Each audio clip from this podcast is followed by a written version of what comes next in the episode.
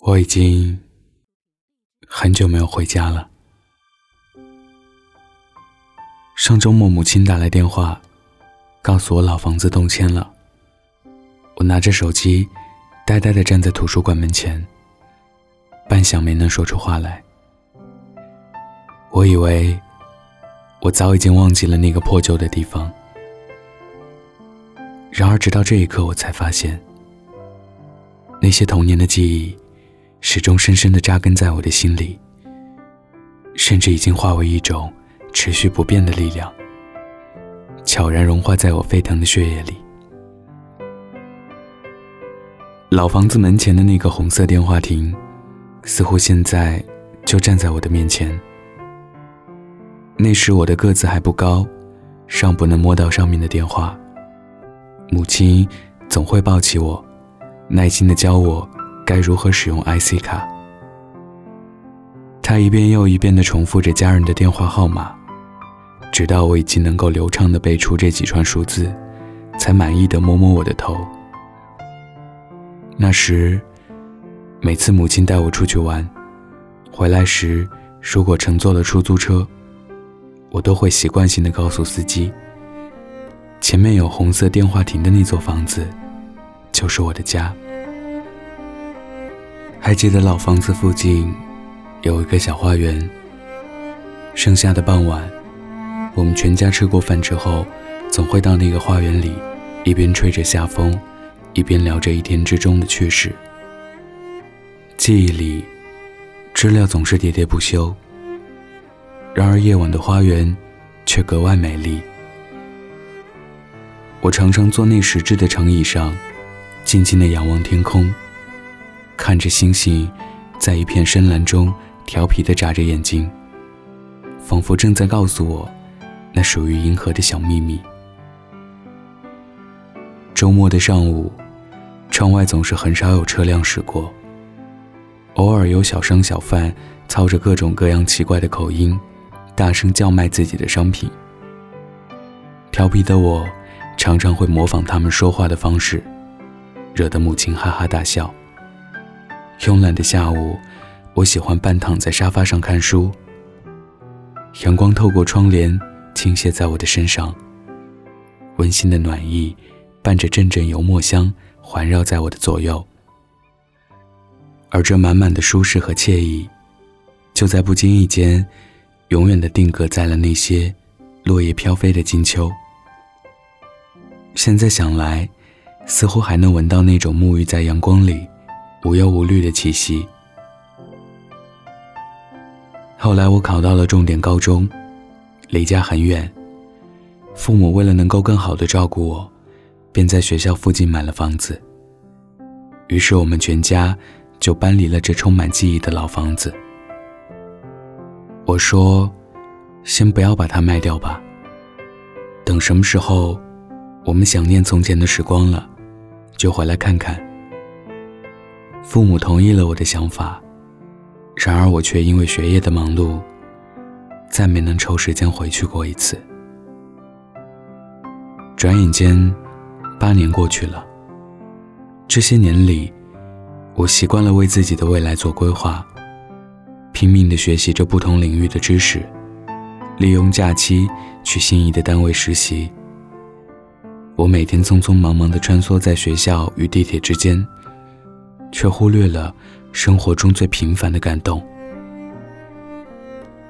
忘了从什么时候开始，我一味地追逐着所谓的成功，渐渐陷入一种无法自控的循环之中。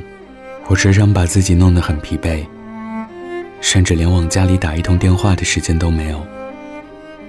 我忙着取得一个又一个的成绩，忙着通过自己的努力得到专业人士的认可。却在不经意间失去了很多与家人促膝长谈的机会。最初的我们，只是想要学习一种赖以生存的本能，而后好好的享受生活。最后的我们，却在盲目中变成了时间里的废人，在车水马龙里不断的刷新着自己的存在感。我们变得麻木。自私，我们无比吝啬自己的时间，试图将它们变成银行卡上不断上涨的数字。于是，我们开始压榨父母与自己相处的时光，总是将一心牵挂着我们的父母，绝于千里之外。如果不是那日，我在火车站猛然发现前来接我的父母，已不是曾经那般模样。如果不是那日，我在前面漫不经心的走着，猛一回头，却发现他们的步伐，已不再如从前那般轻快。我想，我还不会意识到，放下自己手中所谓的钥匙，转而陪父母吃一顿其乐融融的晚饭，是一件多么值得的事情。就像今天，坐在舒适的椅子上，当熟悉的饭菜由父母亲手端上来时，当那热汤的香味扑鼻而来时，我竟在一瞬间，真正懂得了家的含义。它是我乘风破浪之后的港湾，它是我孤独无助时强大的后盾。也只有它，能够读懂我所有的喜怒哀乐，能够认真倾听我满腹的牢骚。如果没有了这个不变的根基，任何成就都将失去意义。而我也终于知道，人生最大的幸福。不是独自站在别人难以企及的高度，而是和家人一起分享高处那美丽的风景。不论你的身份如何显赫，家人的一句关怀，永远胜过世俗之人花哨的谄媚。我是北泰，喜欢我的听众可以加我的微信，电台北泰的全拼。今天的故事来自于黄子晶。我渴望世人羡慕的目光，也眷恋繁华背后熟悉的饭菜。想要故事文字版和背景音乐的听众，可以关注微信公众号“男生公寓”，记得是声音的声。晚安，盖好被子哦。夜空中最亮的星，能否听清那仰望的人？心底的孤独和叹息。哦，夜空中最亮的星，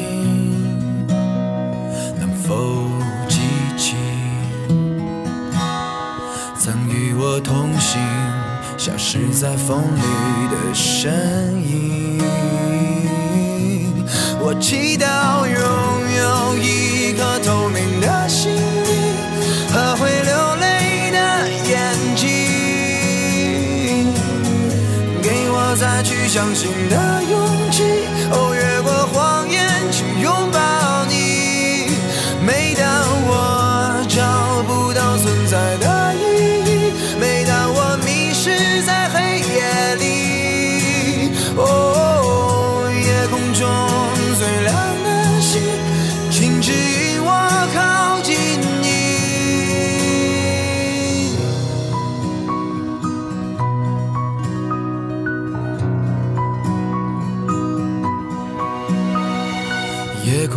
最亮的星，是否知道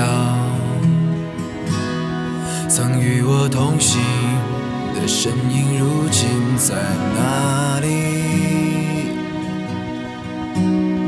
哦，夜空中最亮的星，是否在意？是等太阳升起？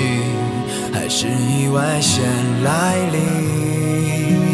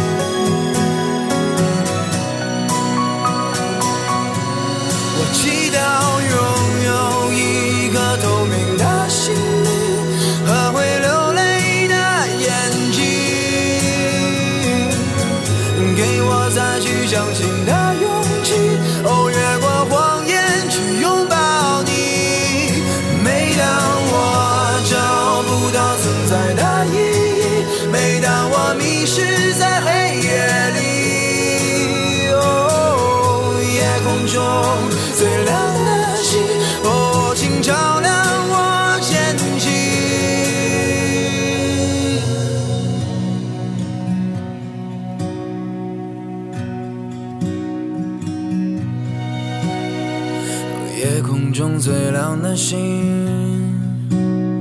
能否听清那仰望的人心底的孤独？